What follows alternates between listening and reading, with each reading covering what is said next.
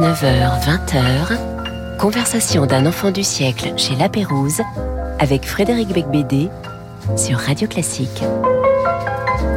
C'est la voix de Nathalie Spitzer qui chaque semaine me transcende, caresse nos oreilles. Nathalie est habillée d'un peignoir de soie.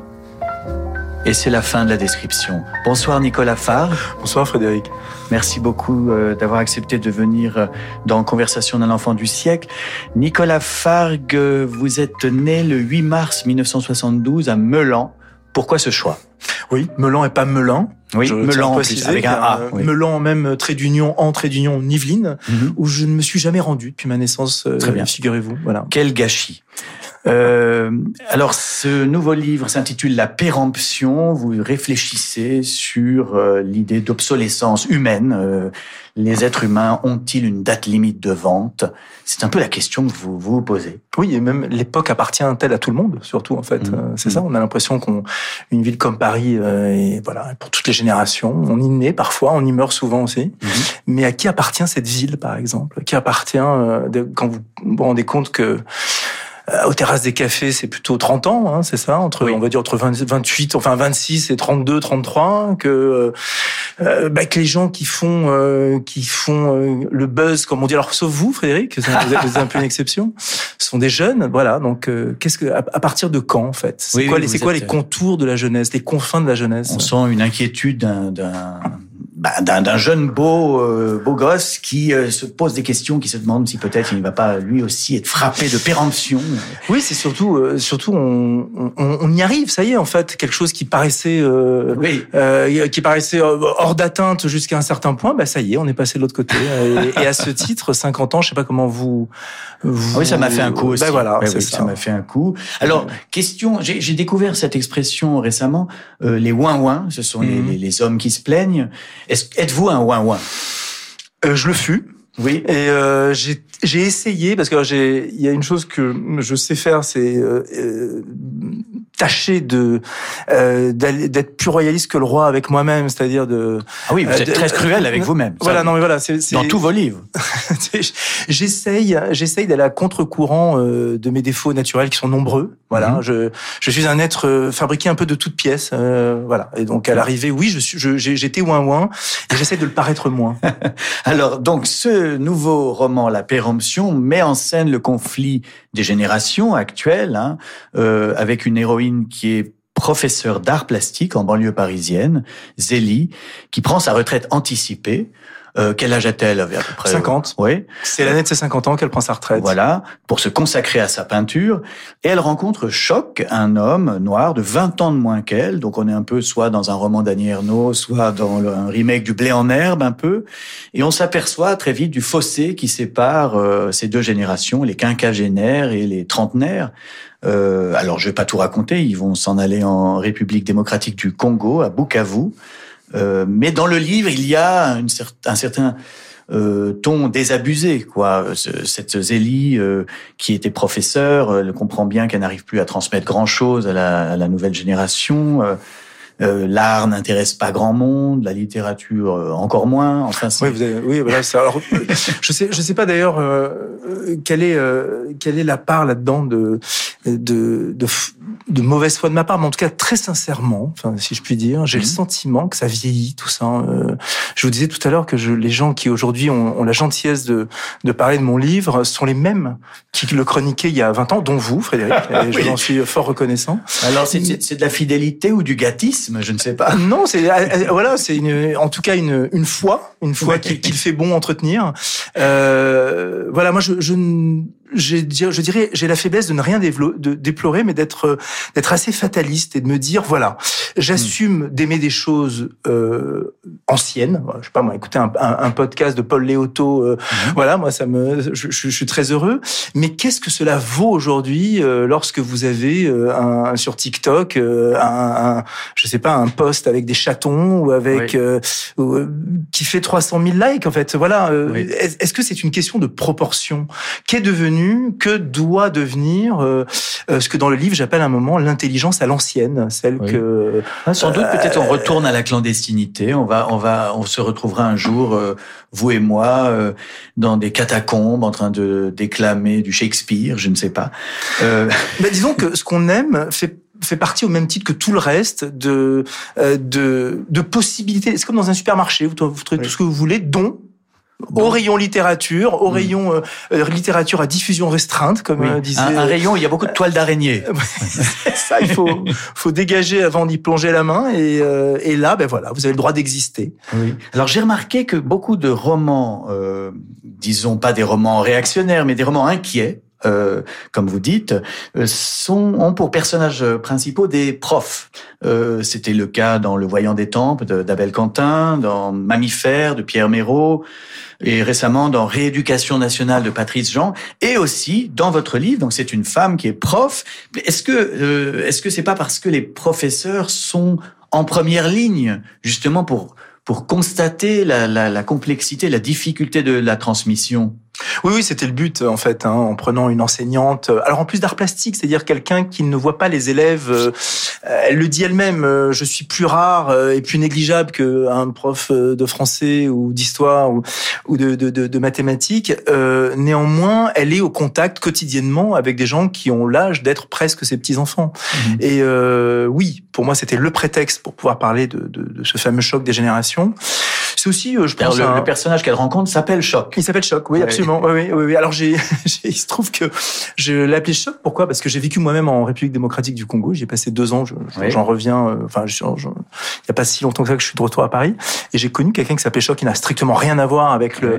Mais ce sont des des, des, des, des cultures, des pays où, où, les gens ont leur nom dans l'état civil, et puis il y a aussi le nom qu'on vous donne dans la famille, euh, euh parmi vos potes, euh, parmi vous avez votre nom d'artiste, etc. Et c'est jamais le même qu'il y a sur la. Enfin, souvent pas le même. Et donc Choc, voilà, je, je, je l'ai gardé pour un roman.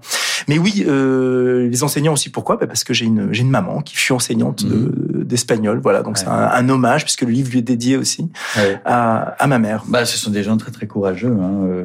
Ah, ils Alors, sont venus, oui. vous avez euh, euh, choisi Claude Debussy pour commencer, La Puerta del Vino, extrait du Prélude numéro 3 avec Arturo Benedetti Michelangeli au piano.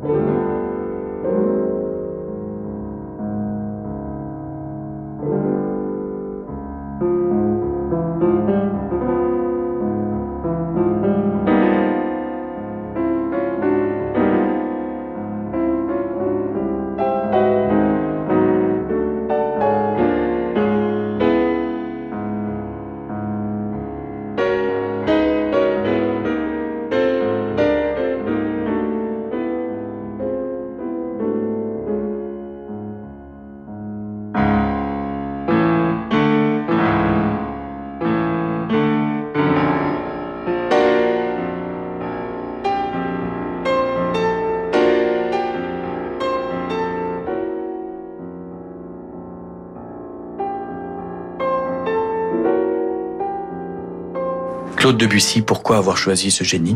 En fait, les, les morceaux que j'ai choisis sont ceux que écoute mon héroïne en fait. Oui.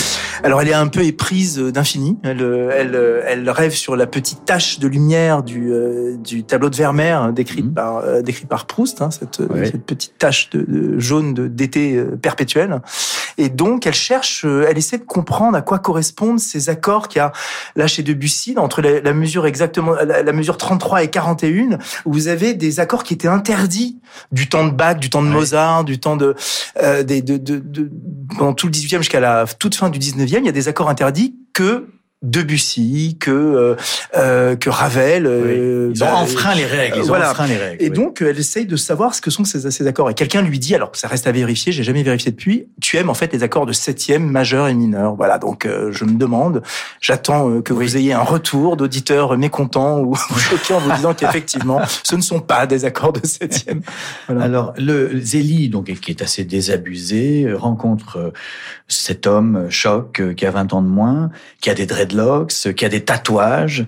Euh, et je me suis dit bon, d'accord, très bien, euh, c'est donc une, une, quinquagénaire blanche avec un, un jeune africain, mais est-ce que vous, ne, vous, c'est parce que vous n'avez pas osé raconter l'histoire inverse, c'est-à-dire un quinquagénaire euh, blanc avec une jeune africaine ou une jeune d'origine? Ce livre est, un, est, est, la deuxième partie, si je puis dire, sans aucun lien avec un précédent qui s'appelle Je ne suis pas une héroïne. Oui. J'ai voulu faire dans euh, Je ne suis pas une héroïne, une héroïne noire de 30 ans qui sort avec un type de euh, allez 48. Mhm. Et là, je me suis dit, tu fais l'inverse. Tu fais une, une, héroïne blanche de 50 qui sort avec un, un jeune homme noir de, de 20 ans de moins qu'elle. Parce que c'est aujourd'hui un, un homme qui, qui sort avec une femme plus jeune, c'est moins bien vu quand même. Un homme qui sort avec une femme plus jeune, oui, c'est oui, oui, oui, oui. Ah ouais, c'est moins bien jour, vu, j'ai vu une émission où on, on, on huait littéralement Leonardo DiCaprio parce qu'il est toujours avec des ouais, ouais. de, de 30 bah oui. ans de moins que lui. Il faut se demander pourquoi, pourquoi euh, ces femmes, ces jeunes femmes acceptent aussi euh, de rentrer dans cette euh, dans cette geste oui. ancestrale. Je sais pas. Oui, c'est c'est une vraie question. Euh, je sais pas. Je veux pas vous demander votre avis, Frédéric. Non, non, je trouve. je pense que je pense que c'est c'est juste un, il y a une injustice si vous voulez. C'est que c'est que si une femme est avec un homme plus jeune comme Brigitte Macron par exemple, tout le monde trouve ça formidable mais l'inverse aujourd'hui est choquant. Euh, je ne sais pas pourquoi non plus.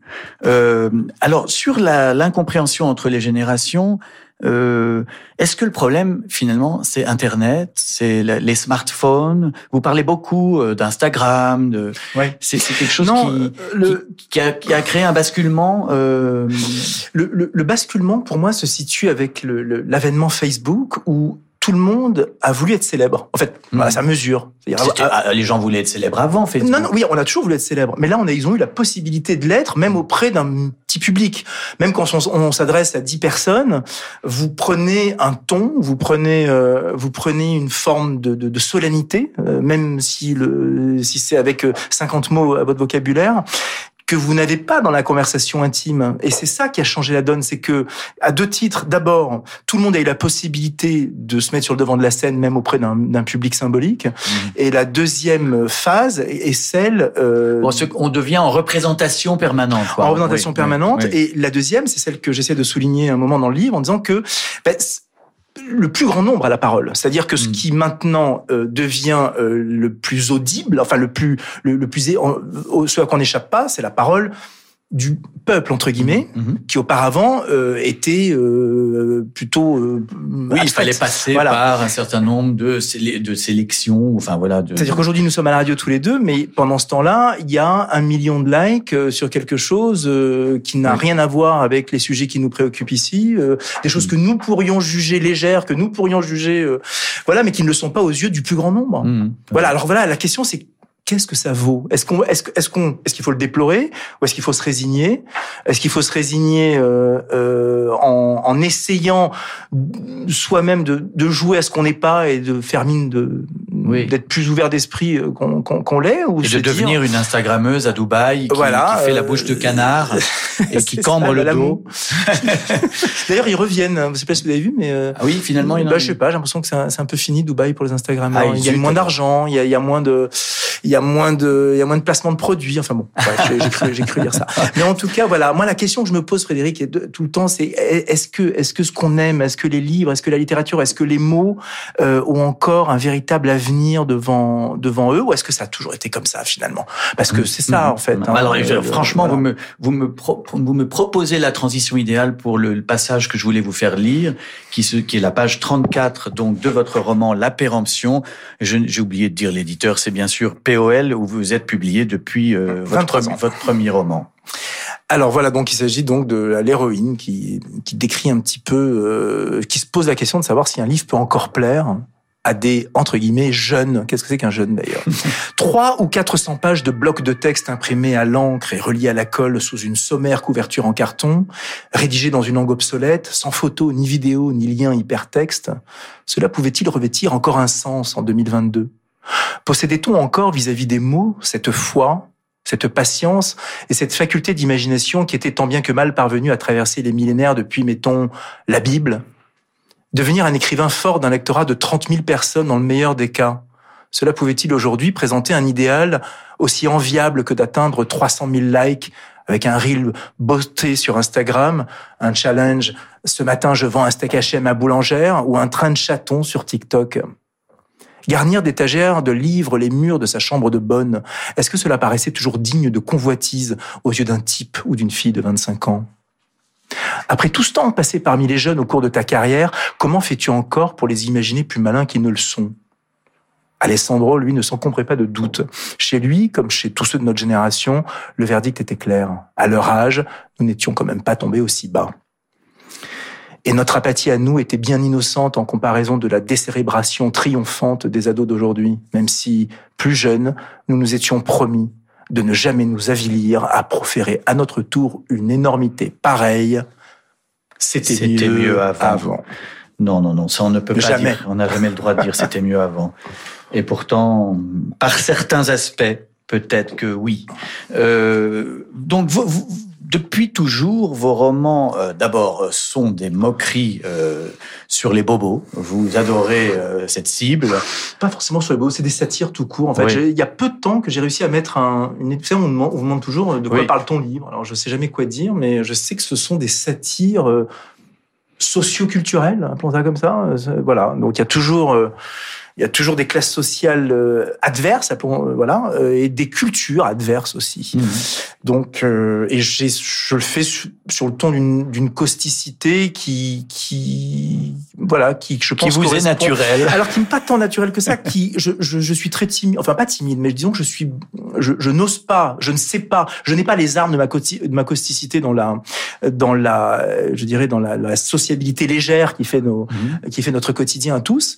Euh, c'est dans les livres qu'elle transparaît, c'est là Oui. où elle ressort. Ah oui, mais voilà. ça, c'est- c'est c'est- c'est un défaut qui est commun à pas mal d'écrivains, d'être plus violent à l'écrit Oui. qu'à l'oral. Alors qu'est-ce que ça dit de nous? Est-ce qu'on est ceux qu'on voit ou est-ce qu'on est ceux euh, euh, On est courageux à l'écrit. On est courageux, plus courageux et plus violent et plus sincère peut-être quand on écrit que quand on parle. C'est tout à fait ça. C'est ça un écrivain. Alors je, je- juste pour euh, rappeler, vous avez commencé avec le Tour du propriétaire en l'an 2000, ce qui était une sorte de caricature du petit roman de Parisien en Indonésie. Euh, alors vous, vous aviez les ingrédients, vous citiez les ingrédients indispensables des impressions démagogiques de voyage, des coups de gueule manichéens, une métaphysique convenue, de jolies filles rencontrées par hasard, plus ou moins séduites, ainsi qu'une bonne surenchère bien française d'auto-dénigrement hypocrite. L'auto-dénigrement hypocrite, c'est votre fond de commerce. Oui. Il y a eu ensuite One Man Show en 2002, une satire de la télévision euh, aussi brutale que télé-réalité d'Aurélien Bélanger, mais 20 ans plus tôt. Euh, le roman de l'été en 2009, euh, comédie estivale, euh, genre du Claude Sautet hardcore. La ligne de courtoisie, euh, 2012. Alors là, le narrateur tente d'avoir des rapports sereins avec son fils au cours d'un dîner où il réunit ses proches avant de partir en Inde. Au fond, souvent, j'ai remarqué, souvent dans vos livres, il s'agit de quelqu'un qui va s'en aller, qui va quitter Oui. la France. Autre chose dont je me suis rendu compte avec le temps, c'est que mes livres sont toujours construits sur le même modèle. Ça commence à Paris, ça se termine ailleurs. Oui. Voilà. Bon, Euh, à peu près. Why? euh, Je vous demande why Bon alors, il y a une première raison, c'est que j'ai passé beaucoup de beaucoup de temps à vivre ailleurs qu'en France moi-même. Euh, ne serait-ce que j'ai fait le calcul aussi l'autre jour. Il y a plein de choses qu'on fait quand on a 50 ans. Oui. On fait les calculs. J'ai déménagé 20 fois en 30 ans, figurez-vous. Oui, vous Voilà. avez vécu à Madagascar. J'ai vécu à Madagascar, en Indonésie, j'ai vécu au Cameroun, j'ai vécu en Nouvelle-Zélande, et là je viens de vivre au Congo, en RDC. Mm. Voilà. Donc, Mm. euh, euh, je... À chaque fois, vous, vous y allez pour un travail euh, Oui, j'y travaille. J'y passe Oui. deux ans, trois ans, quatre ans. Mm. Oui. Euh, j'ai une carrière parallèle. Quoi, qui- de coopérant comment Oui, en fait, j'ai dirigé des centres culturels à l'étranger, des, Mm. instituts français, des alliances françaises. J'ai Mhm. travaillé, euh, j'ai travaillé pour la représentation de la France, de le réseau français culturel à l'étranger, qui est exceptionnel, je dois dire. Il n'y a pas au monde Non, une telle, euh, une, une telle représentation de nos valeurs culturelles et y compris du pays d'accueil, puisque ce sont dans ces centres-là qu'il y a des, bah, qu'on organise des concerts avec des, des, des- Ouais. des talents émergents locaux, euh, bon bref, qui deviennent parfois très célèbres. Fela, Ouais. par exemple, Ouais, est, est- est né dans les années euh, 1960 à l'insti- à la- au Centre culturel français de Lagos, par exemple. Non, mais c'est vrai que c'est ça. On, on- bah, c'est intéressant d'en parler. J'avais rencontré Nicolas Idier, qui a été, euh, qui a travaillé en Chine et puis en Inde également. Euh, il y a tout un réseau euh, très important. Quand on est, d'ailleurs, euh, c'est mon cas, romancier, on est invité dans beaucoup de pays ben par les instituts qui défendent les auteurs français à l'étranger.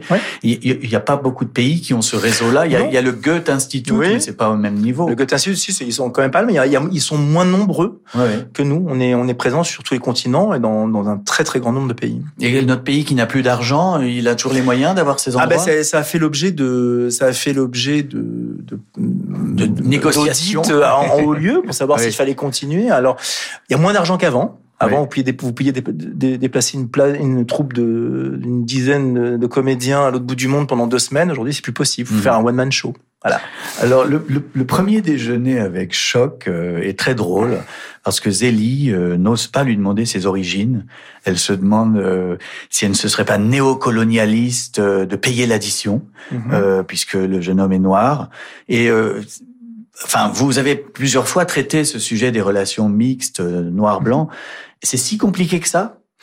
Bah, disons que l'histoire les a rendus compliqués. On a une histoire, on a une histoire compliquée. On a une histoire de pays colonial, hmm. une histoire de pays colonial où euh, et on a une histoire d'immigration aussi, de plusieurs générations d'immigration. Donc ça crée euh, aujourd'hui euh, des euh, des, euh, des revendications identitaires qui de plus en plus prépondérantes qui fait qu'on ne peut pas se comporter en 2023 comme on pouvait le faire en 1953. Et voilà.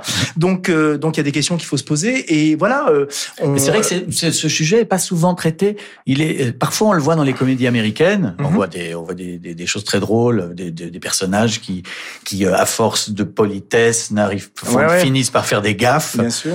mais, mais vous, vous êtes un des seuls à le traiter en France. Ben, c'est, vous savez, on fonctionne, vous le savez très bien, Frédéric, par des obsessions. Moi, j'ai toujours les mêmes obsessions depuis mon premier et elles changeront pas jusqu'à mon dernier. Il y a des gens, il y a des auteurs qui ont, qui, je sais pas, on parlait de Welbeck, Carrère, ils ont des mm. sujets, ils arrivent à trouver des mm. sujets. Je trouve ça mm. fantastique. Il y en a qui ont des obsessions. Alors, ça n'empêche pas qu'ils peuvent avoir des obsessions aussi. Moi, je suis pas du tout un, un, un romancier à sujet. Je ne sais pas trouver des sujets accrocheurs. En revanche, j'ai des choses qui m'appartiennent parce que ma vie en est composée, et notamment le rapport interculturel. Voilà, j'ai, il se trouve que j'ai trois garçons métis, donc euh, de, et que j'ai un, un, lien depuis l'enfance avec l'Afrique le, le, subsaharienne francophone assez, assez fort. Mais voilà, ça en fait naturellement le sujet de mes interrogations, de mes obsessions et accessoirement de mes livres. Mmh. Et vous croyez que vous, réécrivez un peu toujours la même histoire? Toujours, toujours, mais avec des mots plus choisis. Je suis, euh, je, je, on, on cesse d'apprendre à écrire hein, finalement. Et ce mmh. que je, auparavant euh, je disais euh, un peu laborieusement, je le dis un peu plus efficacement aujourd'hui. Mmh. Mais je pense que ce sujet, pour revenir quand même à, au rapport interculturel, il est beaucoup plus important que qu'on qu'on veut bien le croire quand on est euh, français, blanc, euh, ce que je suis moi, mais si vous voulez, il y a une clé quand même dans notre société qu'il faut bien saisir, qui est cette, cette histoire d'intégration. Par quoi elle mmh. passe mmh.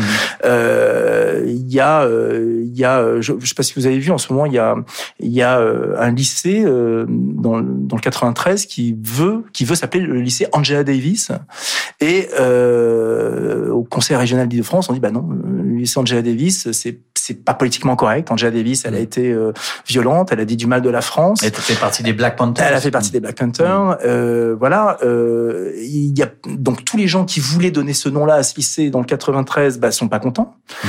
Euh, ils disent, bah, c'est une façon aussi de, de, de, retoquer un désir que nous nous estimons légitime. Au nom de quoi la République française aujourd'hui décide que ce n'est pas suffisamment, suffisamment, mm. euh, qu'Angela Davis n'est pas un personnage suffisamment représentatif. Peut-être qu'il faudrait trouver un, un alors voilà, ils ont trouvé Rosa Parks, mais il y a déjà des Rosa Parks. Mais voilà, mais je trouve ça intéressant de s'interroger Marie Scondé, Marie Scondé. Mais il doit y en avoir aussi. Là, il y en a, y a, pas d'autres établissements Angela Davis. Oui, oui, oui. Pourquoi pas Est-ce que ça serait pas aussi s'ouvrir aussi que de s'ouvrir l'esprit que de dire pourquoi pas? Oui, et puis je pourrais même bah ajouter qu'elle était extrêmement belle et donc je viens de dire quelque chose de scandaleux. Elle était, elle est surtout très francophone et fille. Elle parle couramment français. Elle a fait ses études à la Sorbonne. Ah bah oui, il y, a du sens dans tout ça. Ça a du sens. D'accord, très bien. Mais je suis pour.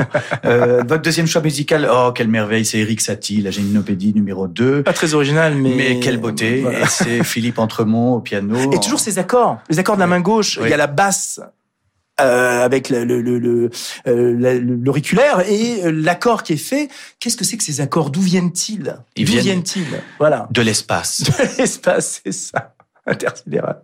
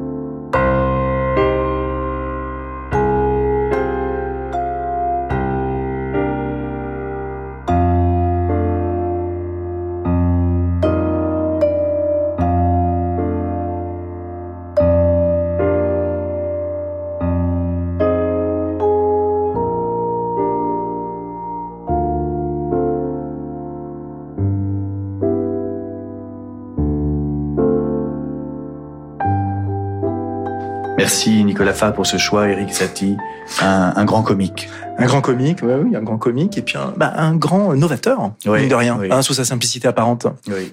Euh, alors tout de suite, vous dénoncez dans la péremption chez POL, vous dénoncez euh, la victoire du business euh, sur la littérature, ben, la preuve, publicité. Le sacrifice du roi, un roman révélation sur le mystère Bobby Fischer. Comment une incroyable machination du KGB a mis fin en pleine guerre froide à la carrière du meilleur joueur d'échecs de tous les temps. Le sacrifice du roi. Entre romans d'espionnage et intrigues amoureuses, des clubs d'échecs new-yorkais des années 60 au couloir du Kremlin. Le sacrifice du roi de Livie Hummel aux éditions Plomb. Les 24 et 25 mai à 20h, l'Orchestre de Paris interprète Debussy, Britten et Chopin à la Philharmonie. Un programme autour des paysages musicaux dirigé par Ariane Mathiak. La mère de Debussy et Forcy Interludes de Britten. Puis, sous les doigts de la pianiste Lise de la Salle, l'envoûtant concerto numéro 2 de Chopin illustre la faveur d'une magnétique esquisse cosmique et de miroitantes peintures marines. Réservez dès maintenant vos places sur philharmoniedeparis.fr. Naïve présente Debussy par Jean-Paul Gasparian. Des préludes aux estampes, Jean-Paul Gasparian révèle toutes les nuances du plus impressionniste des compositeurs.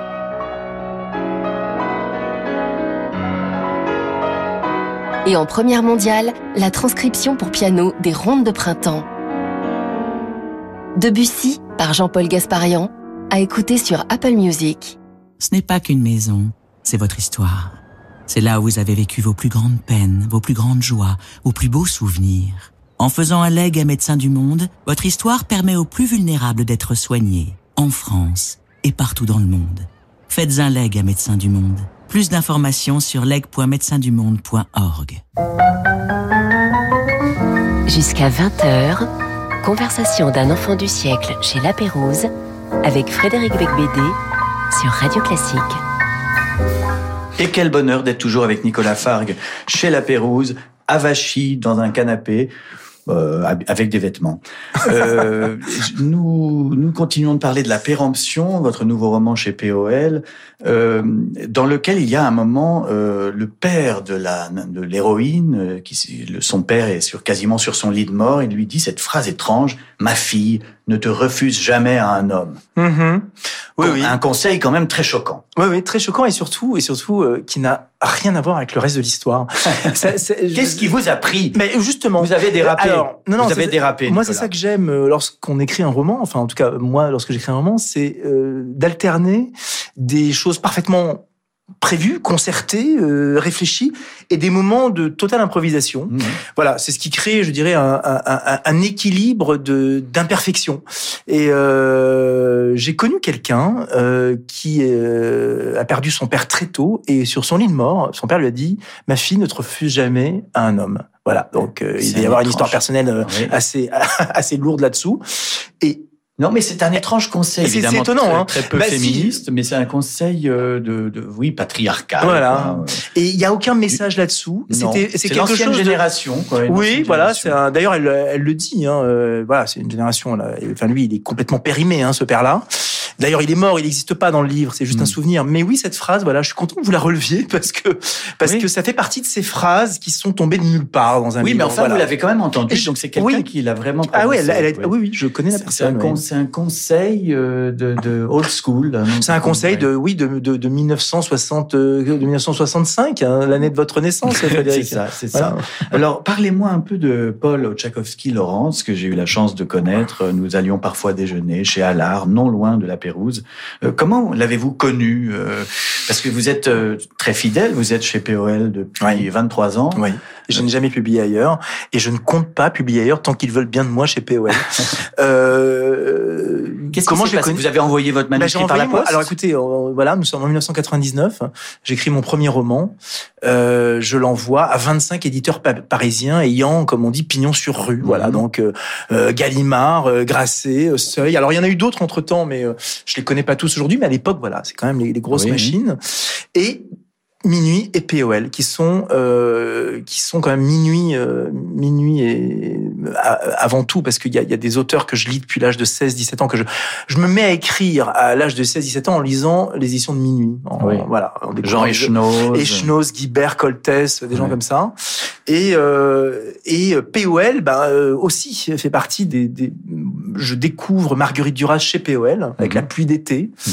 euh, L'amant étant publié chez Minuit. Et voilà, donc fait partie des éditeurs qui me font rêver euh, très jeune. Et euh, à 28 ans, 27 ans, ben, j'envoie mon manuscrit à tout le monde. Je- J'arrose. Mhm. Voilà, j'arrose. À l'époque, on faisait encore des photocopies. On, Oui, oui, on oui. reliait, on envoyait, ça coûtait, ça, ça coûtait un peu d'argent pour l'étudiant que j'étais. Et euh, je ne reçois sur le lot qu'une seule réponse. Positive. C'est un coup de fil une semaine après. Alors je lui dis pourquoi il n'y en a qu'une seule. Donc il, m- il m- on- je reçois un coup de fil de Paul Tchaikovsky, euh. Je suis en train de lire votre livre. Je suis intéressé. Avez-vous été contacté par d'autres éditeurs? Non. Écoutez, je vous rappellerai bientôt pour vous dire quelle, euh, Oui. quelle est ma décision. Ce qui est drôle, c'est que donc le livre a été accepté. que- Ça a été C'était le tour du propriétaire. Titre de pré- premier, euh, Frédéric, 1er juin 1999, ma vie a changé. Mais bien J'ai sûr. pas gagné d'argent, mais en revanche, Oui. j'ai Ah été bien libre. J'ai été libre. Bien sûr. C'est quelque chose, c'est c'est in- c'est inouï. C'est un rêve qui se oui. réalise. D'être reconnu en plus par un, par un éditeur extrêmement, euh, enfin comment dire, respecté. Oui, quoi. oui, oui, bien sûr. Mais voilà, donc euh, il a dit oui. Et ce qui est drôle, c'est que j'ai reçu une fois que le livre a été publié, j'ai continué de recevoir des réponses négatives des autres éditeurs. voilà. Euh, Et quel, quel rapport aviez-vous avec, euh, Avec Paul Alors, je connais pas d'autres éditeurs. J'en ai croisé, mais je n'ai, je, je n'ai eu de rapport qu'avec Paul Tchaikovsky, qui avait une une, une élégance, euh, je trouve. euh, irremplaçable. Il avait quelque chose d'à la fois, euh, d'à la fois intime dans sa façon de, de, de procéder avec les auteurs, d'extrêmement respectueux de ce que c'était qu'un auteur, sans non plus euh, tomber dans une sacralisation bébête. Ouais. Et, euh, et, et euh, voilà, une, si vous voulez, 23 ans après, quand j'arrive chez POL, POL c'est une toute petite maison, il y a six personnes Oui, qui travaillent. juste à côté d'ici. Euh, oui, rue de Saint-André- Saint-André-des-Arts, vous avez une petite cour en arrivant. Ben, j'ai toujours l'impression d'arriver en milieu ami, en milieu euh, sécurisant. Euh, voilà, je me sens bien et ça c'est et ça c'est l'âme de Paul qui continue de planer sur les lieux. Oui. Voilà, je, je veux pas tomber dans la mièvrerie, mais c'est vraiment ça. C'était quelqu'un de voilà, c'était quelqu'un d'exceptionnel à bien à bien des égards, très son- curieux. et, puis surtout, et c'est ça qui me fascine, c'est quelqu'un qui, chaque matin, devant la pile de manuscrits, avait de l'appétit. Oui. Il dit, tiens, je vais peut-être trouver quelque chose là-dedans. Voilà. oui. Euh, alors, on va faire notre petit jeu. Mais de, oui, devine et, tes et je tremble, je tremble par avance. Frédéric. Car euh, Nicolas Fargue est un auditeur euh, de l'émission, c'est peut-être le seul. J'ai tout écouté, sauf Philippe Jean. Ah, qui mais bah, parce que j'ai pas eu encore le temps, mais je Vous vais tort, elle était très bien J'en doute oui. pas. Alors donc, je, vous- je ne vais pas vous expliquer les règles du jeu, euh, Oui, mais je les rappelle pour les auditeurs. Je vais lire des phrases de Nicolas Fargue. Il doit deviner dans lequel de ses livres il a dit ceci. En 20 ans, j'étais passé de la catégorie jeune talent prometteur à celle de toujours digne d'intérêt. La péremption. Oui, c'est dans le dernier. Ouais. On commence par quelque chose de facile parce que on se dit il, il est jeune mais quand même un peu âgé mais il a quand même encore encore un peu de mémoire donc il se souvient du dernier roman qu'il a écrit. Alors toujours digne d'intérêt, c'est mieux que complètement ringard ou vieux gâteux quoi. Oui, c'est ça que Ouais, vous voulez dire. bah oui, oui, Il y a quand même toujours un peu tout petit peu quelque chose chez vous. Alors deuxième euh, citation. Tromper sa femme était la chose la plus naturelle du monde. Oula, c'est pas j'étais derrière toi. hein. Si. Ah si. Ah ben voilà. Dans- en 2006, j'étais derrière toi. J'étais derrière toi, c'était un petit mot qu'une euh, jolie femme a, donnait à un homme au restaurant alors, Oui. alors qu'il est en train de... vécu, je dis, parce que ce livre est mon seul roman à 100% Ah, autobiographique. c'est vrai, c'est- ça vous est vraiment arrivé. Ah mais oui. Donc vous sûr. étiez au restaurant avec votre femme et une autre non, femme. non, non, ma femme n'était pas là. non. Ça se passait très mal dans le couple. Mais une jeune femme, une italienne dans la ville de Florence, je, peux- même vous dire le nom de la, de- du resto, qui chose qui s'appelle la Vecchia Bettola, qui se trouve. je vais y aller, Voilà, je allez, vais mais rendez-vous-y. euh, Oui. euh, C'est un endroit où on, on reçoit des petits mots de jeunes femmes très belles. ben, ce soir-là, oui. Oui, oui, oui, c'était oui, un soir d'août 2006 que je Et donc vous, vous ouvrez le petit mot, il y a écrit en, en italien Ero dietro di te. J'étais derrière, toi. derrière toi. Mon Dieu, mais Ouais, quelle bah beauté, oui. mais quelle Bah beauté. oui, bah mais oui. c'est, vous savez que c'est un, euh, c'est, quelque chose que je défends énormément, l'idée que aujourd'hui les femmes doivent aborder les hommes, Les puisque demander en mariage, faire le premier pas, se mettre à genoux. Bien sûr. C'est Mais non, ça. mais nous, nous ne pouvons plus le faire nous. Nous, nous, nous n'osons plus. Et donc, ce sont aux femmes de venir vers nous et de nous donner des petits mots dans les poches. Euh, mais enfin, bon. Euh, donc là, revenons à la phrase. Tromper sa femme était la chose la plus naturelle du monde. Je vous rappelle que un des dix commandements de Dieu Oui, tu est tu ne commettras pas l'adultère. Alors comment allez-vous vous défendre contre ce C'est un péché capital. Mais oui, mais oui, mais oui, je- j'en ai bien. Et je peux vous dire que, enfin, ceux qui ont lu ou qui liront ou qui pourraient lire ce livre, euh, bah, voient ce que ça donne de tromper sa femme. Parfois, bah, on le paye cher. Oui, Voilà. ah oui, c'est violent. Oui, oui, vous, vous recevez des coups de balai dans le. Notamment, oui. Oui. C'est ça, c'était autobiographique ou pas Je vous dis que tout est auto- autobiographique Ah oui. dans ce film. Vous avez, vous avez dans ce un- livre. Vous avez été un homme battu. Je le fus. Oh mon Dieu. Oui. Euh, mais peut-être. la Je l'ai été. peut-être Enfin, mais, mais une fois seulement. Ah bon, Voilà. ça va, ça va. Mais c'était sanglant. Ça va. Ah oui, vraiment. Ouais. Ah des coups de Ah balai. oui, des coups de balai. Mon Dieu. Euh, dernier- non, non, avant dernière citation. T'habites tranquille dans un pays civilisé. T'as des mecs qui sont battus pour la médecine. T'as des savants qui sont cassés le cul pour te faire vivre vieux. Et t'as trois enfoirés de sa race qui vont te prendre un avion, qui te font prendre un avion pendant 12 heures pour t'envoyer pourrir au Moyen-Âge dans un pays de merde, de putes, de clodo, de ruines, de quatrelles, Rat de terminus. Oui, exactement. Rat Terminus 2004. Ça se passe à Madagascar. Ouais. Donc vous avez un, un- oui, on l'a déjà dit, vous aviez un lien particulier avec Madagascar. J'ai passé quatre ans. Oui, oui. J'ai dirigé l'Alliance française de Diego Suarez dans le nord du- de l'île. Extraordinaire. Entre 2002 et Ouais, 2006. ouais. Et vous n'avez pas une nostalgie? Parce que moi, je ne suis jamais allé, mais je rêve de Madagascar. Je ne sais Oui, pas oui, pourquoi. non, non, je, Rien je- que ce nom.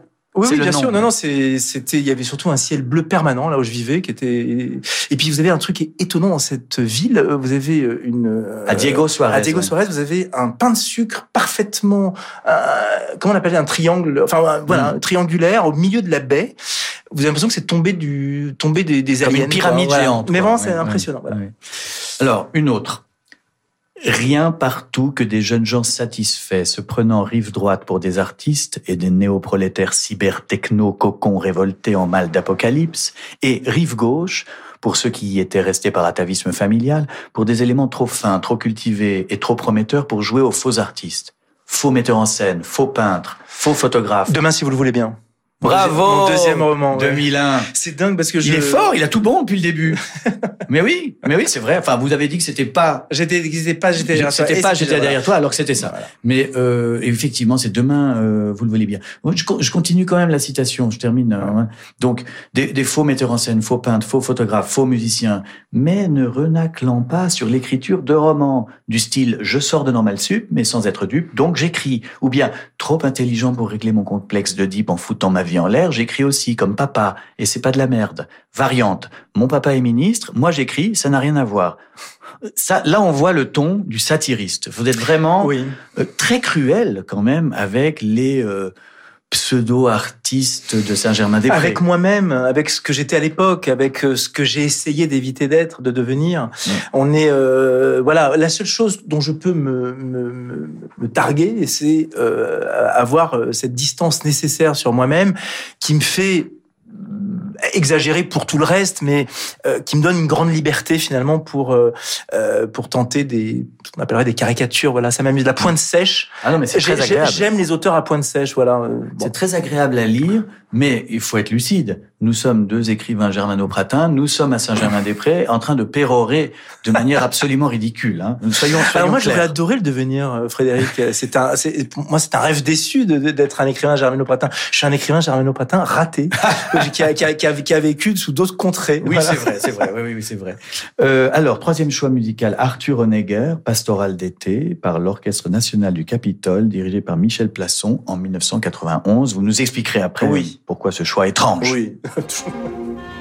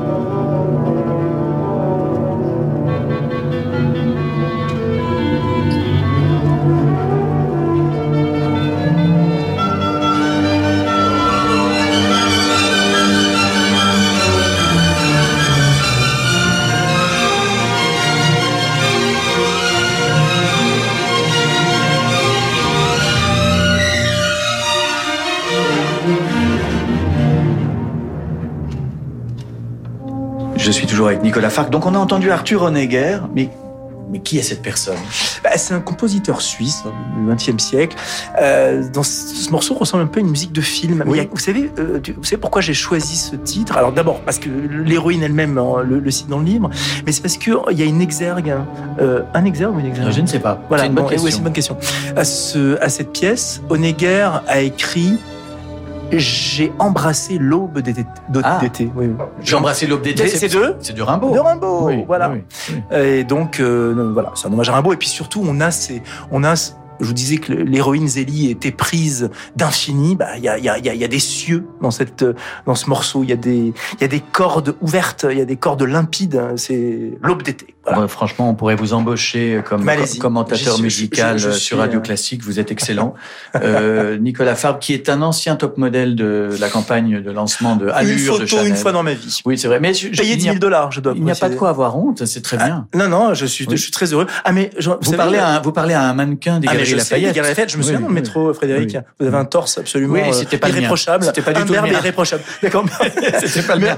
C'était une photo de Jean-Paul Goud. Il avait mis un, euh, un- un magnifique torse euh, qui n'était pas le mien. Et j'ai évidemment. Mais c'était très crédible. Hein. Je n'ai jamais, jamais. c'est la première pas fois que je exagéré, dis que ce c'était torse. pas moi. J'ai fait croire pendant 20 ans que c'était moi. mais Maintenant, je crois que ça va, on peut le dire. C'était complètement truqué. Je continue, devine tes citations, parce qu'il y avait une phrase de vous que je voulais vous lire. Exister, au bout d'un moment, cela se résume à donner le change. Et puis c'est tout. 50 ans, c'était déjà toute une vie. Pas tout à fait trop, mais déjà largement assez. La péremption. C'est dans votre dernier roman, euh, donc La Péremption qui, qui vient de sortir. Vous le pensez, ça? C'est-à-dire, vous pensez vraiment qu'on vit, qu'on vit trop longtemps? Non, la, la, la chose inouïe, c'est que oui, sur le papier, oui, on vit trop longtemps. Hein? Mais comment Alors moi, la question que je me pose, c'est comment fait-on pour à chaque fois repousser le moment où on en a marre, hein, où on se dit qu'on a fait le tour de tout ça? Parce que finalement, on y arrive à 85 ans un jour, et ça fait 20 ans qu'on se dit bon, ça suffit. Ouais. Voilà, c'est ça qui me, c'est ça qui me fascine, c'est, c'est que finalement, on se laisse jusqu'au bout prendre au jeu, malgré toute la distance qu'on peut avoir sur bon ben voilà, euh, qu'est-ce, qu'est-ce que la vie peut encore me réserver? Alors oui, on peut avoir, des, on peut avoir une famille, des petits enfants, des bon. Mais au-delà de ça, voilà, qu'est-ce qui a encore du poids à partir du moment où vous avez euh, une vie que vous estimez remplie Voilà. euh, Bon, c'est la question que se pose en tout cas mon héroïne. Non, mais c'est vrai que la, la, la plupart des écrivains, euh, bah, je veux dire, peut-être des écrivains qu'on aime, ils sont morts euh, avant 50 ans. hein. Enfin, je veux dire, beaucoup sont morts avant Certains. 50 ans. Ouais, mais il y en a aussi Euh, qu'on est, content d'avoir gardé euh, longtemps. euh, voilà, bon. Et euh, parmi eux, j'ai envie de citer Michael Jackson, qui est mort à 50 ans. 50 ans. Il y en a plusieurs. Là, je- je- j'en cite plusieurs dans les Oui, qui sont oui. morts à 50 ans. Steve McQueen est mort à 50 ans. euh, Oui. Le peintre Soutine est mort à 50 ans. On a qui d'autre Bah, moi, je peux vous dire Baudelaire, 46 ans, Ouais. Musset, 46 ans. Camus, 48. Vous voyez Donc on se dit, bon, nous on est là, on s'attarde, on s'accroche. Vous êtes On au cœur du problème. Frédéric. C'est vrai. On y est, voilà, voilà. À quoi bon? Non, mais c'est le vrai Mais vous savez quoi? C'est un sujet intéressant. Frédéric, vous nous enterrerez tous, euh, ma- ma- ma- malgré ce que vous êtes en train de dire là. C'est ça, en fait, le truc euh, C'est pas dingue. sûr, c'est pas sûr. mais non, mais c'est le titre de votre livre, La Péremption. Alors évidemment, c'est un personnage féminin, euh, mais mais bon, peut-être que vous parlez un petit peu de vous aussi. Mais je parle totalement de moi, Mais bien oui, sûr, bien sûr, de A à Z. Cette anti-héroïne euh, qui se pose des questions. Mais ce qui est marrant, c'est quand on écrit, alors je, je sais pas ce que vous en Oui. pensez, mais quand on écrit la première personne, euh, que ça soit autobiographique, revendiqué ou non, euh, même lorsque c'est complètement soi, c'est jamais complètement soi. Il y a ce petit filtre, il y a cette petite distance qui demeure quand même entre l'écran ou le papier et, et votre cerveau que je n'arrive toujours pas à déterminer, à définir, à caractériser, qui est oui mais non, c'est complètement soi, mais encore Hmm. la projection de soi n'est pas complètement soi, puisqu'il reste un être derrière qui est celui qui décide de projeter. Oui, oui. Et puis Il toute reste une- C'est un jeu, c'est un. C'est un jeu, absolument. L'écriture, euh, l'écriture, euh, de toute façon, est une sorte de, de quelque chose d'un petit peu ludique avec le lecteur où on fait, on ment, on dit la vérité, puis on rement. Oui, et ce sont des doublures de nous-mêmes. Hmm. Voilà. Et là, par Euh, exemple, euh, bon, alors je ne veux pas raconter la fin, bien sûr, mais enfin, elle- donc ils partent, ce, ce couple, euh, la quinquagénaire et, et son fiancé euh, de 20 ans de moins, ils partent au Congo et ça va pas très bien se passer. Il y a, Eh ben, elle va être mise face à des choses qui peuvent arriver dans la vie, c'est-à-dire malgré toute sa bonne volonté entre guillemets ou malgré tous ses bons sentiments. D'ailleurs, non, elle ne cultive pas le bon sentiment. Elle sait qu'elle, euh, voilà, elle est honnête avec elle-même. Elle arrive à un âge où on est honnête. On arrive, on ne cherche plus à se faire passer. elle est tombée amoureuse. Voilà, elle est tombée amoureuse. Voilà. Sincèrement. Mais elle va se retrouver à un moment où il va falloir faire un choix. Oui. un choix qui finalement ben, va la qui est un miroir. Oui, je suis une petite blanche bourgeoise soucieuse de son confort et de ses principes et de ses valeurs. Voilà, je ne suis pas prête à me fondre totalement dans cette altérité qui me fascine. Est-ce Voilà. que ça vous est arrivé ça dans, Alors dans, non, dans cet épisode-là- Euh, non, non, j'ai jamais, euh, j'ai jamais, sans spoiler, sans divulguer. Non, non, non, il faut pas. Euh, non, non, mais euh, de toute façon, j'écris pas des romans d'aventure. Hein. J'ai, Hmm. enfin, j'ai. Non, l'intrigue bon, a peu de sens. il Moi, y ce a- qui a m'intéresse, une c'est- menace. Disons qu'il y a voilà, une a- menace. il y a une menace. Voilà. Voilà. Non, j'ai jamais vécu. Alors que si, enfin si, j'ai vécu à Bukavu pendant deux ans, qui est un pays euh, officiellement, euh, enfin qui est une zone euh, Un peu en guerre, en, oui. en- en guerre, enfin qui est surtout voilà à la proie des milices, euh, Mhm. plusieurs pays euh, autour qui cherchent à s'approprier des, à s'approprier des zones, à, à contrôler des zones où on produit des, des choses importantes pour nous. Le coltan, Oui, par exemple, votre, téléphone portable, Frédéric, fonctionne, ne fonctionnerait pas sans les mines de, de la région de Bukavu. Bon, Je vais Donc, me, je vais me voilà. mettre en digital détox voilà, immédiatement. bravo. Et euh, écoutez, non, ça m'est pas arrivé, mais euh, il y a aussi ça dans mes livres. C'est, c'est, c'est- ça fait partie des choses dont je me suis rendu. Enfin, j'ai, j'ai réalisé que mes livres obéissaient à un système euh, avec le temps. Et il y a souvent dans mes livres, il se passe quelque chose, une menace, comme vous dites, qui Mm. détermine ensuite les comportements. Oui, voilà. oui, oui, oui. Et ça se passe généralement ailleurs. Oui, oui. C'est c'est une vraie euh, euh, c'est un vrai moment intéressant dans le livre où on se on est face à, à un dilemme euh, Oui. Cornélien. fait? Comment est-ce qu'on choisit? Et est-ce que cet amour résistera à euh, la contingence, quoi, la, la, la, la violence, la, la, trouille? Non, oui, enfin, il résistera pas et elle le sait dès le début que c'est un Oui. amour qui est mort-né de toute façon. Mais euh, voilà, elle s'interroge sur la signification de ce, de ce dernier coup de fraîcheur. Ouais. C'est euh, c'est tout l'objet de Est-ce voilà. que, alors, est-ce que vous pensez Tiens, ça notre conversation m'amène à une question vraiment, vraiment grave, euh, Nicolas Fargue. Est-ce que vous grave. pensez qu'à 50 ans, on n'est plus capable de romantisme comme à 20 ans? Je, non, je ne le pense pas du tout. L'héroïne le pense un peu. C'est pour ça que j'ai pris une femme d'ailleurs, parce que je pense que la, la question de se, avoir 50 ans ne se pose pas dans les, les mêmes termes selon qu'on est un homme ou une femme, quoi qu'on en dise. C'est juste. Ah oui, Voilà. de, de Et- ce point de vue-là, euh, le féminisme a échoué. C'est-à-dire que pour une femme, 50 ans est plus, est plus dur que pour un homme. C'est Bah, très injuste. J'ai- très injuste. J'ai essentiellement des, des, des, des amis euh, femmes et euh, c'est des sujets qu'on aborde souvent hein, avec Mm. mes, mes, mes congénères co-générationnels. Je sais pas comment. Oui, oui. je me suis lancé dans un truc un peu casse-gueule. Bon, bref. En tout cas, euh, oui, euh, je crois évidemment à la, à la possibilité de, de, de, de replonger à tout moment, bien sûr. Ah, bon, mais merci, ça me rassure et ça me donne envie d'envoyer Miles Davis, qui est votre choix jazzistique, euh, les flamenco sketches.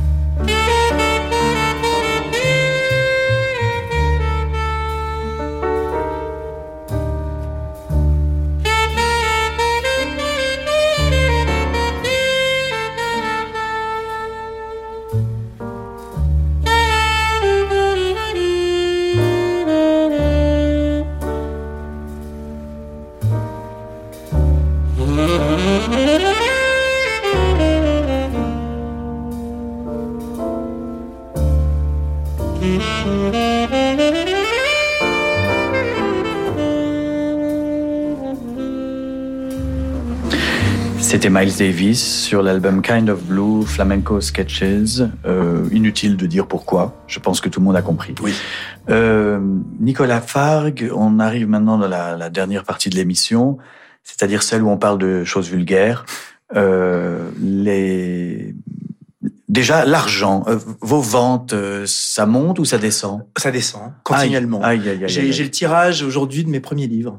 Ah, vous êtes un, à peu près. un débutant. Euh. C'était lequel J'ai eu un tube. Lequel a le mieux marché Voilà, One j'ai eu un tube qui Non, non, je vais, je vais Non. être très précis.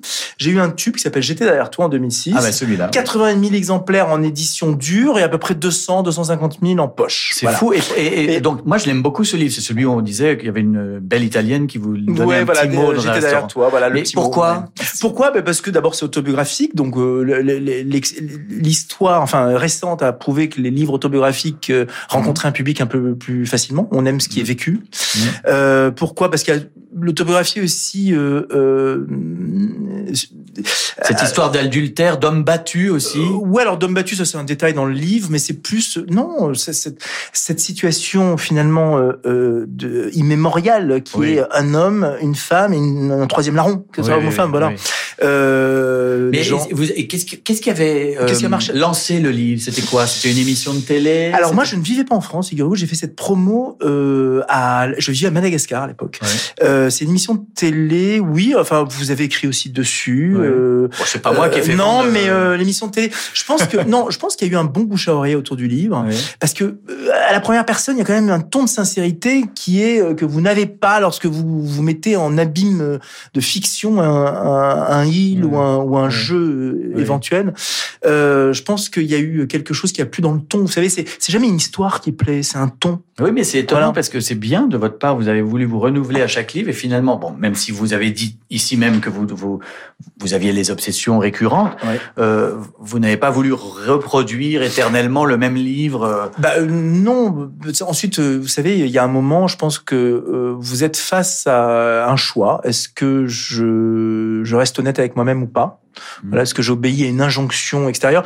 Moi, vous savez, au moment où je pars en, en 2002 vivre à Madagascar, euh, j'ai un livre qui marche assez bien, qui s'appelle One Man Show. On me propose des choses à Paris, on me propose, on me propose de travailler à la télévision, des choses comme ça. Et d'autre côté, euh, j'ai la possibilité d'aller vivre dans une toute petite ville, enfin une toute petite ville, une relativement petite ville de 50 000 ou 100, enfin à l'époque il y en avait 80 000 habitants dans le nord de Madagascar. J'ai pas hésité une seconde mmh.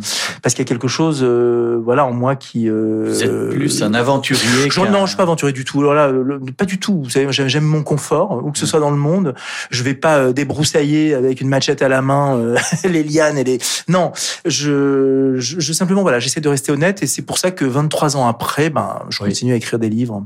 Euh, sans, mais euh, oui, la tentation de l'autobiographie est présente par contre. Non, mais ça c'est.